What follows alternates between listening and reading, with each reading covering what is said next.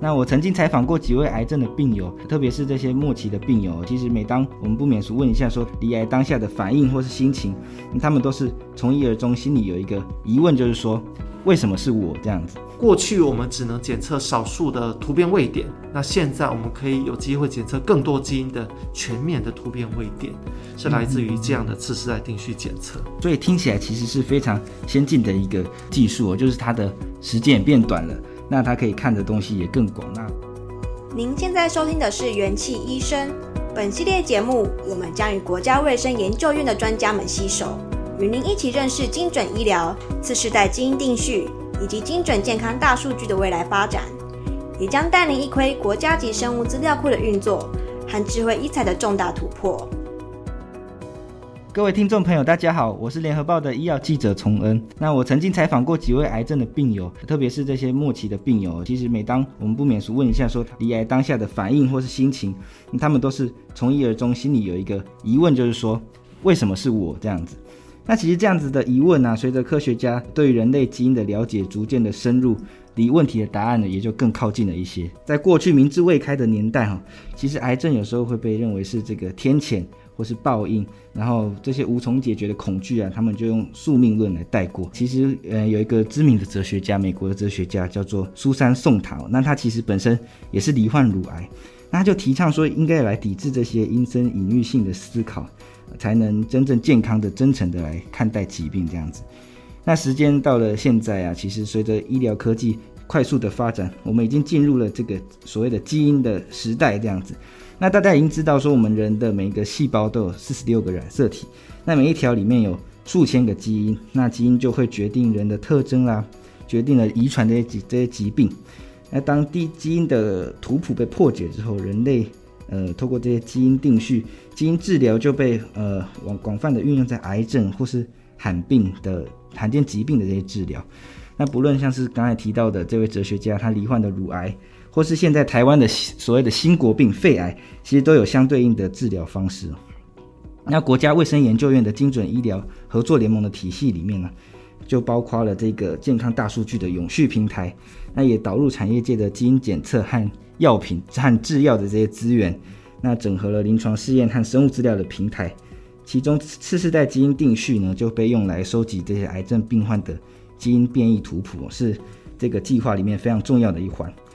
那究竟这样子的作为呢，可以为病患带来什么样的好处？曾经有医师担心说，基因图谱流入药厂的资料库，它其实会带来国安的危机吗？那今天我们就邀请到国家卫生研究院癌症研究所的研究员及主治医师，同时也是奇美医学院医学研究部的部长，那也是奇美医院的精准医学中心核心实验室的主任李建逢李医师，来为我们一窥这个基因致癌的世界。欢迎李医师。嗨，崇恩你好，还有元气医生的各位听众朋友，大家好，李医师好。那我们刚才提到，包括像乳癌呀、啊、肺癌这些，其实都已经找出特定的致癌基因，就是我们所谓的 driver gene 这样子。那比如说像是肺癌有我们这个 EGFR，然后乳癌有 BRCA 这些等等的。那因为医师有非常丰富的这个临床的经验嘛。想要请问医师说，您在临床上面遇到呃某些的案子，比如说是肺癌的病友或是什么癌症的病友，那他可以经历一下什么样的过程，确认说自己有这些的基因变异，那再如何与治疗端这边来衔接？那这是一个很实务的问题，也是每个病友离癌的时候他都会很关心的问题哦。我们以一个肺癌的病友来说，那在台湾有很多非小细胞肺癌的病友，那在一开始他们会经历切片。那确定非小细胞肺癌的诊断，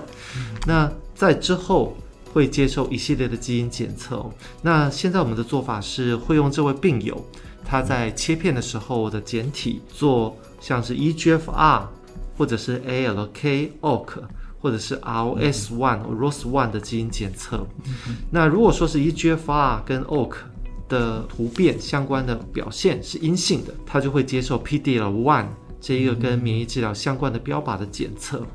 那如果说能够对应到任何其中一个标靶的，那它就会照这个靶点去进行治疗。在进行治疗一段时间之后，或者可能会迎来一个抗药性，但这个抗药性可能可以由新出来的针对同一个标靶的药物去做处理。等到这些药物真的都用完了之后，那可能还是可以回归到化疗，因为化疗还是一个呃比较共通性的，大家都可以使用的治疗。如果有的病友在一开始的基因检测都没有办法测到可以对应的靶点的时候，就会直接进行化学治疗，这个是它的一个治疗的这个流程。但我们现在慢慢看到这个治疗的流程，因为基因检测的蓬勃发展，还有临床试验的很多药的成功，慢慢有了改变。举例来说，我们刚刚讲的这四个靶点，但现在在美国的癌症治疗的指引上面，其实应该检测的基因已经超过了十个之多哦。那也就是说，如果我们可以给病友更全方位的基因检测的机会，那他们可以没合到治疗的靶点的机会就会更多。也就是在化学治疗之前，他们常常有机会就可以使用到一些临床试验的药物，或是恩慈治疗的药物，或者是有一些特别的专案的药物，这种可能性就可以增加。这是为什么我们今天会在这里讲这个基因检测的一个目的哦。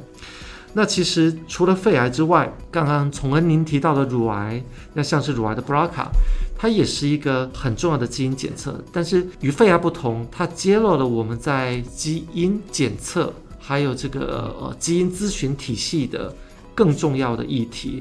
因为乳癌的 BRCA，它是一个可能遗传的基因，特别是在台湾哦。台湾健保的适应症是乳癌，它是要有 germline，也就是它是遗传性的突变可以用药。嗯，但一个病友一旦他检测出他可以用药的同时，无形中揭露了他是遗传性的乳癌。接下来的问题往往就是他的家属，特别是他的子女们，需不需要接受这样的检测？那一旦检测出来，嗯、那我们能够怎么支持他们？那所以这个咨询的系统，还有我们社会的大家的认知跟支持系统，就变得非常的重要。相信这个是一个在基因医学相较成熟的国家才能做到的。那我们应该是正在慢慢往这一步的路上。那李医师刚才提到的这些情况，其实我本人呢、我有我有之前也采访过一两个是肺癌的末期的病友，那他也是很幸运用到这个标靶治疗。那其实可以看到说他们的状况，因为以前呢、肺癌可能预后也很不好，然后特别是末期的病患可能存活期也不长。我看到他们的时候，其实一眼之下是认不出他们是肺癌的患者这样子。其实是因为这个标靶治疗让他们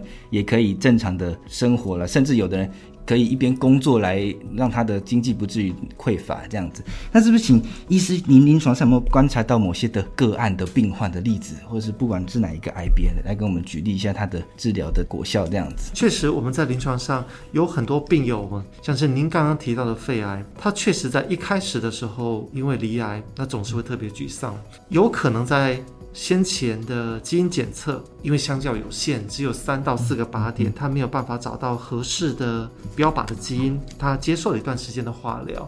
那化学治疗有的病友可能有效，有的病友可能觉得副作用很大。来到门诊之后，我们帮他做了更多的基因检测，帮他找到了新的靶点，这位病友就因此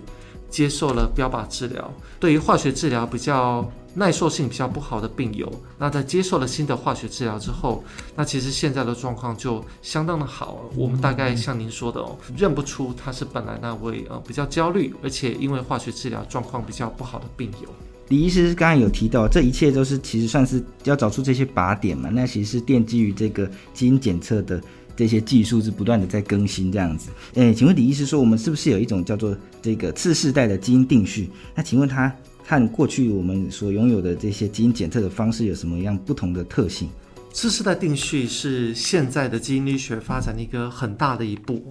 那我们叫它次世代的原因，是因为它跟上一个世代有所不同，所以它是一群不同的方法学，但是都跟传统的定序不同。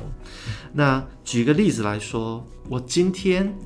我们到一个地方去，假设我站在奇美院的外面的一条道路。我要把这个道路的风貌全部拍起来。过去的定序是，我就拿着一台相机，在这条街上不断的拍照。那可能是从它的地面拍到建筑物，可能再包含拍到天空。嗯、那我回家之后，我才能把这些照片不断的剪辑在一起，凑出一条街道的风貌。嗯、这个是我们传统的定序，我们一次只能做大概两百到三百个剪辑，就是 base pair。嗯，那所以。要厘清一个城市或者一个国家的地貌上面，那就会有很大的限制，必须花很多的时间，而且基本上是很困难做到的。嗯，但是次世代定序就有点像是我们现在特定公司的街景车。嗯，各位可以想象，在台湾如果有一万台，或者是十万台，或者是一百万台这样的街景车，它只要每天巡逻穿梭街道，它是不是就可以在一瞬之间捕捉完整的街景？是。那这个就是次世代定序哦，它透过呃一次可以进行几百万条基因序列的鉴定。以至于它能够有机会在一天、两天或三天的时间之内，捕捉大量来自癌症的基因序列，所以我们就呃，过去我们只能检测少数的突变位点，那现在我们可以有机会检测更多基因的全面的突变位点，是来自于这样的次世代定序检测。所以听起来其实是非常先进的一个技术哦，就是它的时间也变短了。那他可以看的东西也更广，那也可以帮癌症的这些患者尽快的找出他们的可能的这些突变，这样子。就是说，医师刚才提到说非常重要的这个呃基因检测的这个技术叫做次世代基因定序。那对于患者来说，这个它听起来非常新颖，那它会很贵吗？我们需要自费吗？次世代定序检测它目前并不容易由呃一般我们健保的架构去执行哦。目前有几个获得的管道，一个确实就是自费，那一个是临床试验，因为有些临床试验，它为了筛选病友做最合适的治疗，它会提供一个次筛定序基因检测。那再来就是参与我们国家卫生研究院的相关的计划，可能也有机会获得次筛定序基因检测的机会。那当然以自费的。啊，病友来说很重要的一个资源是私人的商业保险。嗯，那截至目前，我看到很多病友，他们呃，如果有比较高额的自费保险的，或是适额的自费自费保险的，那大概都会用来付基因检测或者是药物。对患者来说，他其实非常需要这样子的检测的模式哦。那不晓得未来说有没有可能有机会有一天是被纳入给付的这样子？医师觉得呢？以一个癌症治疗的国家政策来讲哦，我推测是一定是有机会纳入健保给付的，因为台湾是一个对卫生还有对疾病非常重视的呃一个国家，那所以我们的全民健保应该会有纳保的机会。其实我们的健保要纳保之前，往往也需要经过详细的评估哦，我们要做一些健康科技的评估，期望能够把我们纳税人的每一分钱都花到最实最应该花的地方。所以这些次世代定序的检测要放到健保里面，呃，问题有很多方方面面。那我自己体验到的两个比较重要的，一个就是我们讲的 budget impact，它到底花了多少钱哦？那各位知道。这个不是我要帮健宝讲话哦，我们的健宝已经很久没有认真的调整过了。对，那其实健宝在从前刚设立的时候，他也没有料到医疗科技会如此的突飞猛进，有这么多高贵的标靶治疗，所以是时代是完全不同的。嗯，所以到底有没有这么多足够的钱，那是呃健宝其实他必须要参考的问题。嗯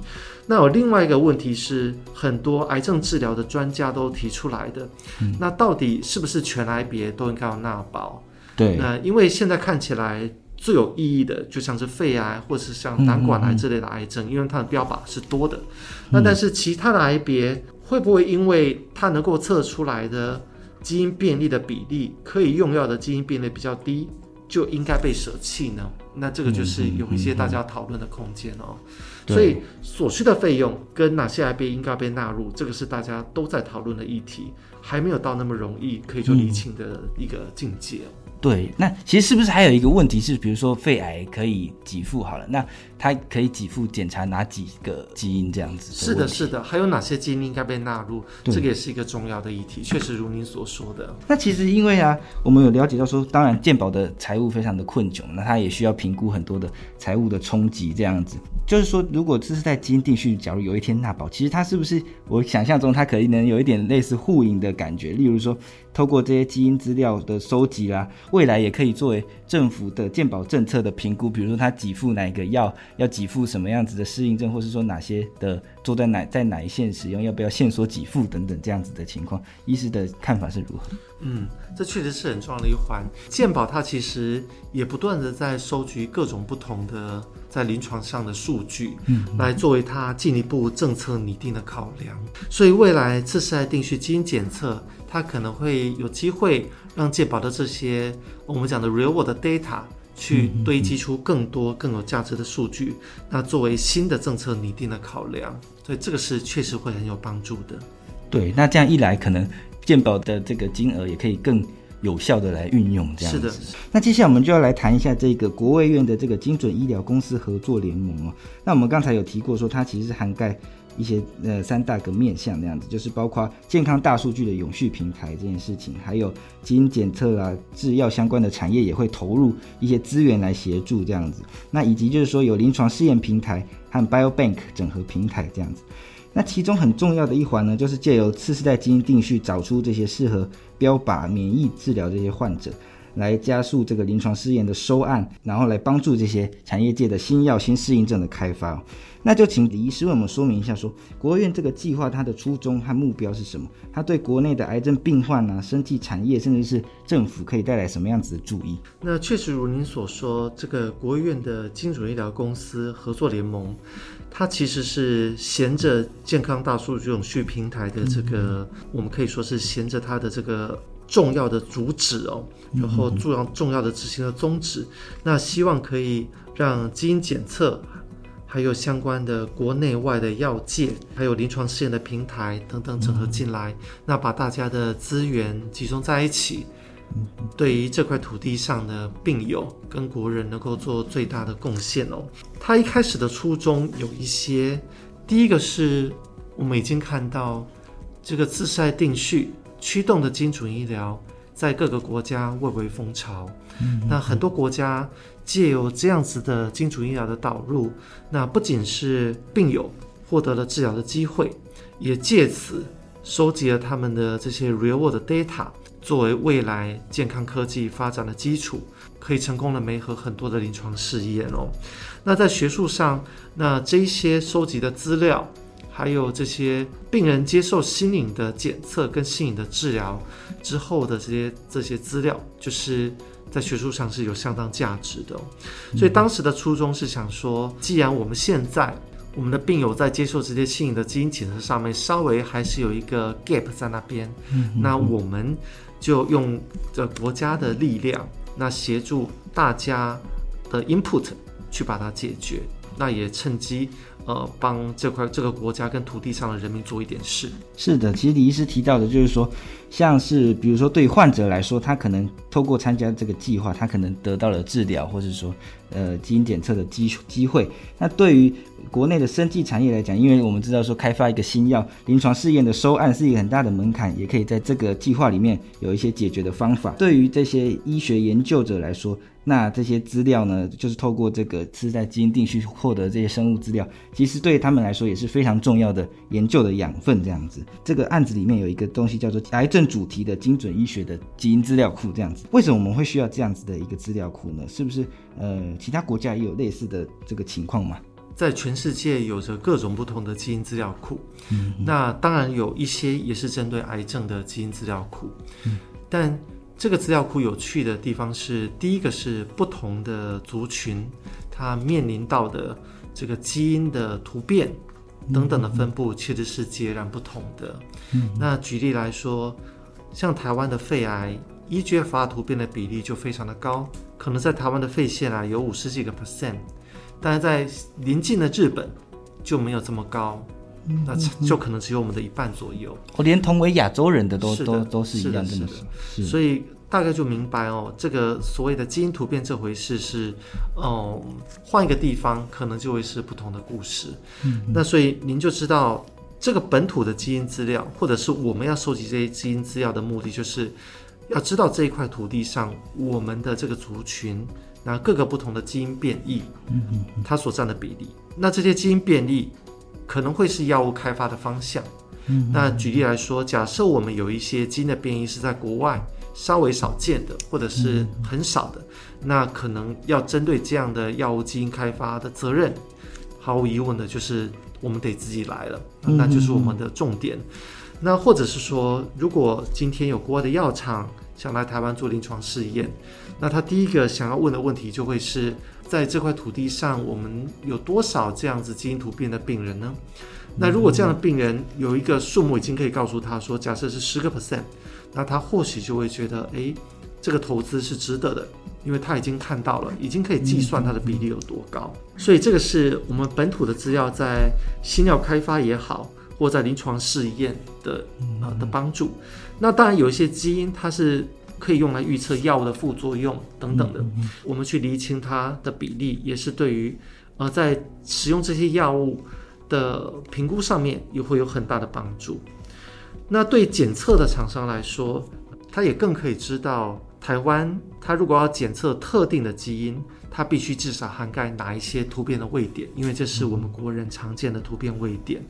那我们如果把 scale 再讲的大一点，其实整个健康大数据永续平台，它是不只是想要串联基因的资料或临床的资料，也是想要发挥台湾身为一个 I ICT 强国的一个优势，让这些健康、亚健康或是离癌的资料能够被串联在一起，那可以做一个呃健康的建模。嗯，嗯，嗯，那所以我们可以从治疗癌症的病人到促进国人的健康。做一个连续性的努力，当然最终的目标是希望大健康啦。是是是，李医师说的非常完整哦，就是说国外少见的这些基因呢，我们可能要自己的病人，我们国家自己来救这样子。那包括说到国外的药物要引进，这，我们要让他了解说市场的效益大概是怎么样，我们他才愿意就是评估把药引进来。那到甚至说到未来的这些 ICT 的这些健康资讯，甚至是。AI 啊，这些很厉害的医疗科技的发展，都可以在这个平台下面获得注意。这样子，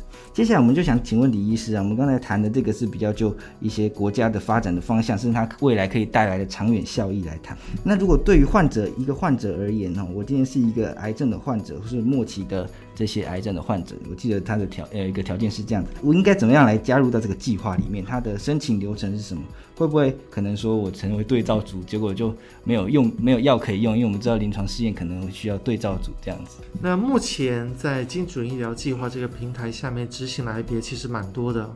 那像是先前我们执行过非小细胞肺癌，那现在有胆管癌、食道癌，还有一些胃肠道肌质瘤。还有甲状腺癌，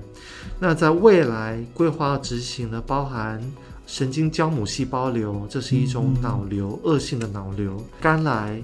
泌尿癌和恶性黑色素瘤，还有人类乳头病毒阳性的口咽癌等等。那这些都是我们的这些目标。一位病友他想要参加这个计划，我们国家卫生研究院 TCOG 有合作的院所，大概有十几家，接近二十家院所。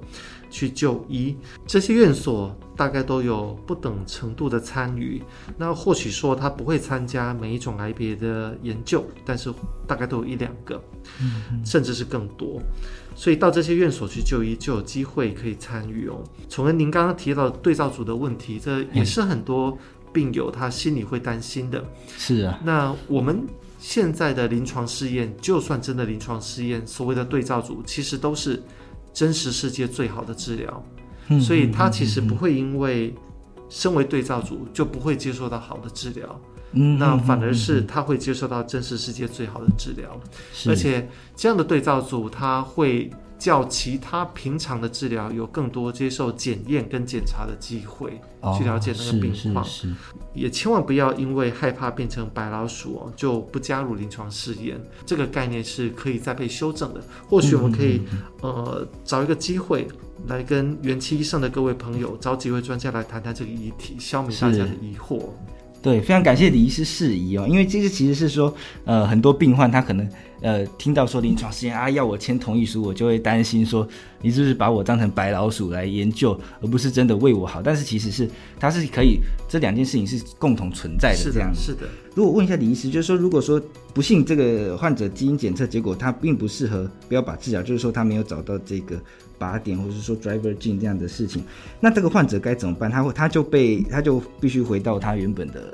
就是自己再去找治疗的方式吗？还是有其他的配套措施？如果他留在原本的治疗机构跟主治医师的治疗状况之下呢，也还是会获得现在真实世界最好的治疗。嗯，那他原本的治疗权利还是都在的。对，那所以其实他参与这样的计划，他得到的就会是一个。额外的一个基因检测的机会，嗯嗯嗯，是，就是它其实还是不会被抛弃这样子，还是对对对对对，不用这个部分呢，就是患者就是可以不用担心的事情这样。那过去啊，曾经有医师担心哦，因为我们建正在建制的这个叫做国人的这个基因资料库啊，或是说一些生物资料的。整合的平台这样子，他们会担心说，有一些医师提出一个担忧，就是说，如果境外的药商啊取得国人的基因资料，那会不会造成国人的国安危机呢？就是比如说，他就拥有我们。台湾特，因为刚才我们讲到有些疾病是属于我们特殊人种有特殊的基因的特性嘛，他就依照这个来研发出只针对国人的这种生化武器，比如投下来，那台湾的人全部死光，但是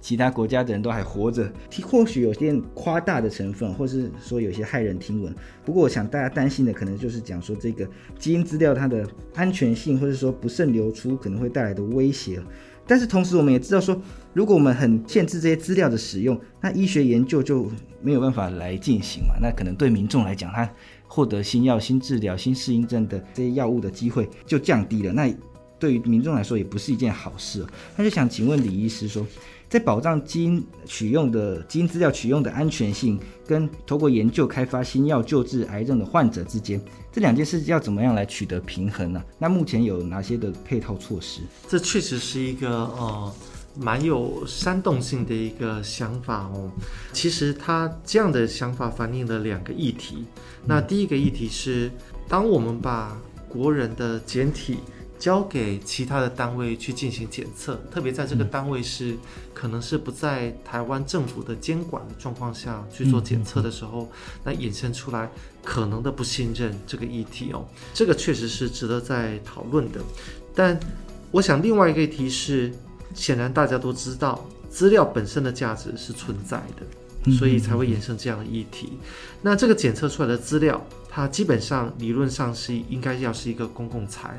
那是国人一起要一起拥有的哦，所以也应该让它在大家都能接受的方式之下，那在我们国家的规范之下，能够被试出使用，那才能发挥它最大的目的。所以像目前在国家卫生研究院也好，或者是在科技部，那像国务院的 T-COG 或科技部执行的计划，那这些资料是规定，它必须要整个原始资料要传到。国家高速网络运算中心，就是我们讲的国网中心。嗯嗯嗯。那这里面的资料已经是不含各自的资料。那这个，所以它要呃识别出任何一个个体，大概是做不到的。嗯。那再来就是这个资料，它必须被封包在那里。那一包资料不能被任何的申请者，不管是业界还是学界的申请者带走，它是不行的。嗯嗯。所以在规划里面，呃，我们只能用国网中心的平台去。运算那些资料，那最后带走的只有运算后的结果。理论上必须是这样，我们不能把原始的资料都带走。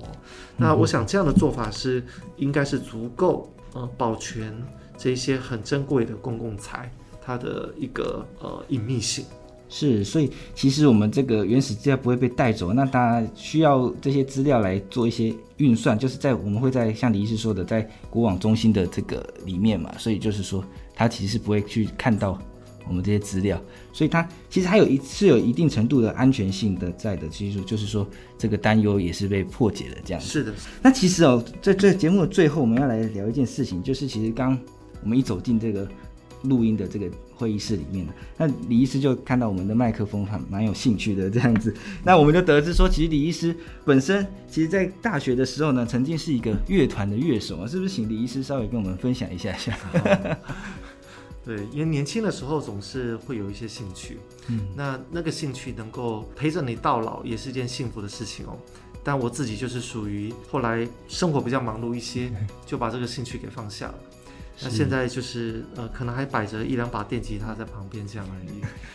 对，这是蛮可惜的。对，那其实我们就想到，因为说李医师其实在医学院然后的时候来就玩这个 band 嘛，那其实就是说有一个这个故事啊，跟一个医疗的。这个影剧非常的像哦，就是这个《机智医师生活》这样子。那里面的人呢，他们也是，就是说在在大学时期啊，就一些医学院的同才，他们就开始了组了这个乐团。到出了社会，大家当了医师之后，他们因为相似的这个生活的这个作息，他们就还是可以继续的来做这件事情。这样，那这个剧啊，不晓得李医师有看吗？有的，有的，《机智医师生活》，我断断续续也算是把它看完了。李医师，其实我因为因为我其实身边有一些法律系的朋友，他们就非常排斥法律的剧，像之前这个 Netflix 上面就有这个。呃，非常医师之类的这些法律的剧，他们就觉得说那个是华而不实啦，不符合、不贴地，不跟实际的法庭情况不一样的。没想到医师其实是会看法法那个医疗剧的这样子。那其实里面，其实我就记得说，这个《机智医生生活》它其实里面有一个弃捐的这个案例哦，就是有一个小朋友他接受了，我忘记是哪一边的移植这样子。那这个事情就非常有趣啊。那在韩国。在这个剧这样子这一集播出了之后，其实韩国他们签署弃捐意愿书的这些人哈，就其实就增加了。对，那不晓李医师怎么看这件事情？我觉得这个不管是有意的或者是无意的，呃，把这样的故事放进去，其实是非常好的一个做法哦。因为它其实鼓励一般的民众对于医学的议题，或是移植的议题，或是甚至是器官缺乏等等议题，都有更高度的认识。那在这样的状况下，哎，确实会增加大家对于这些作为的认同感。那确实，我们也需要这样的、这样的一个，让整个社会明白国家或者是在医疗上面对困境的状况哦。所以，我相信元气医生这样的单元，在做国家卫生研究院等等或健康大数据永续平台这样的计划，其实我们的初心也是这样。那我们这个国家或者是我们的卫生主管机关。国家卫生研究院或卫福部，其实帮我们民众设想了很多的事情，但这些事情如果只是在办公室里面，或在研究室里面，或是在呃我们国家的资料库里面，那大概呃我们的民众不会知道这些事情对大家有多重要。所以元气医生其实提供了一个很好的机会，让我们可以呃站出来跟大家一起分享，大家透过这样大一起的努力。能够获得怎么样的资源？那大家健康可以获得更好的规划，这是一个很好的做法。是非常感谢李医师这样子，我们也是来沾李医师的光这样子哦。就是说，借由我们这样子的谈话，希望民众能够更了解我们的医疗的议题。就像我们其实元气医生的这个，我们这有一个 slogan 叫做“推动台湾医疗的正向改变”，这样子也是希望来做到这件事情哦。那今天真的非常谢谢李医师来到我们元气医生的节目上。那其实李医师就跟我们分享了很多，包括这个国卫院的这个计划，它是要怎么样子来执行？那对于呃患者了，癌症的患者来说啊，或者是对于产业界、对于国家的医学研究，怎么样来达到一个互赢的这件事情？那其实透过科学家不懈的研究啊，人类生命传承中的这些谜哦，就是在基因里面的这些谜，都都已经被破解了。那不少的癌别都已经找出了这些基因变异。那其实我们国务院的这个计划，除了可以支持产业界寻找更多的治疗癌症的新解方，也能让已经罹患癌症的这些患者有更多接受临床试验啦，取得这些救命用药的机会。就是如同李医师所言啊，就是其实是一个双赢多赢的这个结局哦。就是非常再次谢谢李医师来到节目上与我们分享。那元气医生的朋友，我们就下次再见喽，拜拜！谢谢大家收听，拜拜！感谢各位收听。您可以在元气网的医生频道重听本集节目，并阅读精彩报道。也记得订阅我们，留下好评，或是留言告诉我们您的想法。